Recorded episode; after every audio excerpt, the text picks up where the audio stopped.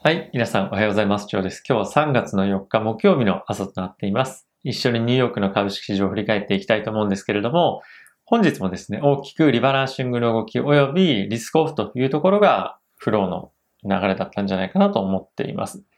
リバランシングとしては引き続き景気敏感株に大きく資金が流れていると。同時にテックから資金が引き上げられているというのが大きな流れだったのかなと思っています。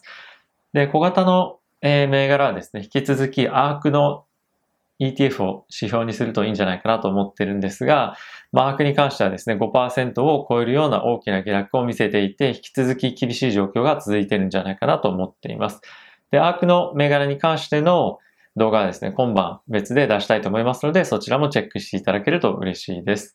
でテックに関しては GAFAM プラステスラを中心にですね、大きく下げていて、特にテスラに関してはマーケット全体を引っ張るような下落っていうのをここ最近見せているんじゃないかなと思ってるので、まあ一部、えの人からですね、テスラが大きくマーケットを主導しているということもあって、テスラの上げ下げが一番の注目だというふうに見ている方もいらっしゃるんじゃないかなと思っています。指数一緒に見ていきたいと思うんですけれども、ダウはですね、マイナスの0.4%、S&P はマイナス1.3%、ナスダックはマイナス2.7%、ラッセルはマイナスの1.1%というような状況となっていました。金利に関してもですね、大きく米国債上げてまして1.48というような今水準までまた来ています。で各国のですね、金利もまたまた上がってきておりまして、非常に株式相場に対してはプレッシャーとなるような動きが続いているんじゃないかなと思っています。一緒にですね、ニュース見ていきたいと思うんですけれども、バイデン大統領はですね、追加景気刺激策の早期え決議をですね、目的に、コロナに関してのえ給付金の受給資格というところを大幅に譲歩としている、譲歩しているというような状況となっています。これまではですね、年間所得が10万ドル以上の個人もしくは20万ドル以上の世帯が上限となっていたんですけれど、これをですね、8万ドル以上の個人及び16万ドル以上の世帯というところに厳格化しているというような状況となっています。できればですね、今週にえ決議を、えしたいというところで、え今のところは話を進んでいるというような状況とのことですね。まあ、早くできるだけまとまれば、株式市場としても反発というところが期待できるんじゃないかなと思っているので、この辺は引き続き注目していきたいと思っています。あとはですね、米国のシカゴ連銀の総裁からのコメントなんですけれども、えー、議会がですね、追加景気刺激策を承認するに限って、えー、FRB がですね、追加的に緩和をする必要はありませんというようなコメントが出ていました。やはりですね、こういったコメントが出てくると、金利に金利に対して何かしらアクションを起こすんじゃないかってやっぱ期待感が大幅にそがれることもあって、アメリカの株式市場としては非常に厳しいんじゃないかなと思っています。で、まあ、とはいえ、コメントとしてはですね、えー、ねまあ、現在 FRB が行っている債券の買い入れプログラムの年限ですね。できるだけ長期の金利っていうのを抑え込むような買い入れっていうのはできるよと、まあ、可能ではありますよとは言っているんですけれども、まあ、追追加的なですね、規模の拡大というところは、まあ、現実的ではないと、まあ、必要じゃないっていうようなコメントもやはり出ていて、何かしら市場としては、まあ、今の金利上昇の状況がですね、改善するような何かしらのメッセージっていうのは、どこからか、もしくは、えパウエル議長か、え FRB から欲しいなというのが本音じゃないかなと思っています。あとはですね、失業率に対してのコメントなんですけれども、失業率はですね、現在の6.3%から年末にかけて5%に下がっていくんじゃないかというようなコメントが出ていたんですけども、まあ実質の失業率っていうのは、9%ぐらいな感じなんじゃないかと。まあこれどういうことかっていうと、仕事をですね、一回辞めて、で、それらの人々はですね、労働市場にまだ戻っていないというようなことをですね。例えばなんですけれども、まあ女性で、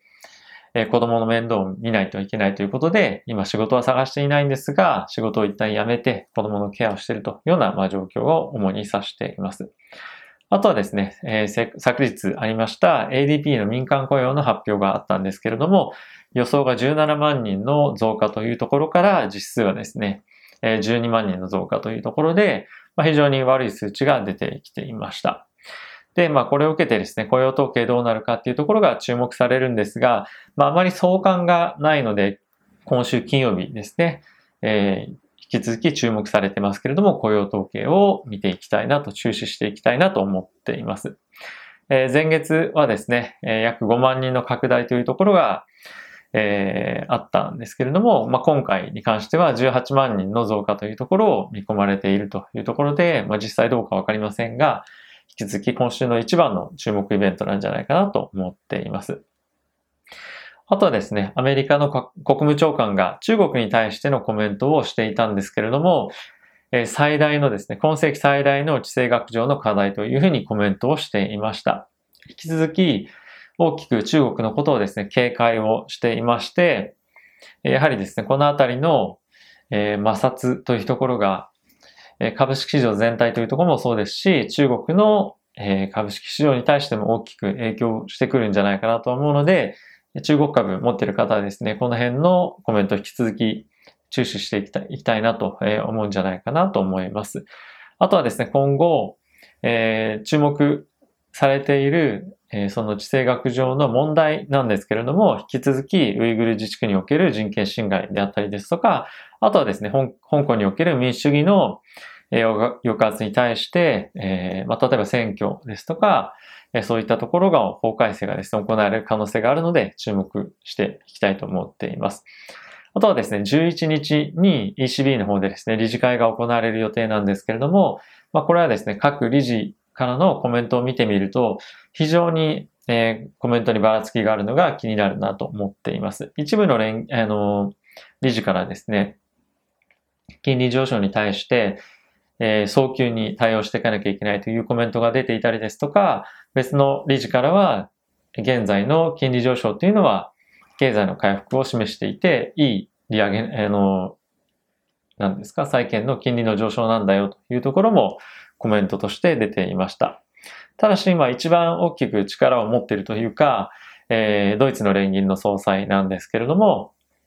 今後ですね、債券の買い入れプログラムっていうのも増加増額していけるんじゃないかというようなコメントは出ていました。引き続き注目していきたいと思います。あとはですね、イギリスの経済に関してなんですけれども、イギリスの中銀の理事の方からのコメントなんですけれども、まあ、今年のですね、イギリスに関しては経済は強く回復してくるっていうのが見方としてあって、今後インフレリスクっていうのが、ま、来るんじゃないかっていうようなコメントはしていました。はい。まあ、今のところはまだ眠っているだけで、経済が回復してくるにつれ、インフレリスクっていうのが顕在化してくるんじゃないかっていうことですね。であとはですね、え経済が新型コロナウイルスによってですね、大きく落ち込んでいたんですけれども、それが回復するに伴って、このインフレの抑制が非常に困難になるっていうことも同時に言っていて、あらかじめ何かしらの対応をしていきましょうということで、えー、まあ、介入じゃないですけれども、何かしらの措置は行っていきたいねというようなコメントも出ていました。あとはですね、イギリスの財務省の方からは、2023年に法人税の引き上げというのを今行いますよというようなことをですね、コメントをしていました。これは半世紀ぶりの動きというところとなっていまして、やはりですね、コロナで大きくまあ、財源を使ったということもあって、まあ、この辺の回収というところを法人税で行うというような、えー、まあ、意図ですね。で、えー、19%から25%に引き上げというところで、まあ、アメリカもこういったところに関しては、やはり必要なのかなというのも、こういった動きを見ると、えー、感じさせられます。はい。まだまだ、えー、先のことではあるんですけれども、とはいえですね、経済がしっかり回復してこなければ、この法人税の値上げ、あの、税制引き上げっていうのもできないので、まずは経済をしっかりと回復させるのが各国政府の一番の大きな課題なんじゃないかなと思っています。で今日はですね、やはり株式市場を大きく下げていますし、特に関連銘柄及び、あとはですね、えー、クリーンエネルギー系ですね、引き続き大きく下げているので、この辺は、やはりえー、引き続き注視していきたいなと思いつつも、えー、ポジション結構ずっと持ってる方もいらっしゃると思いますし、まあ、あとはリバランシングしてる人もしてない人も結構いろいろツイッターなんかも見てるといるとは思うんですが、まあ、今まだキャッシュ持ってるよという人はですね、特に今週、まあ、本日と、まあ、明日ですね、大きくアメリカの方ではパウエル議長の講演というところと、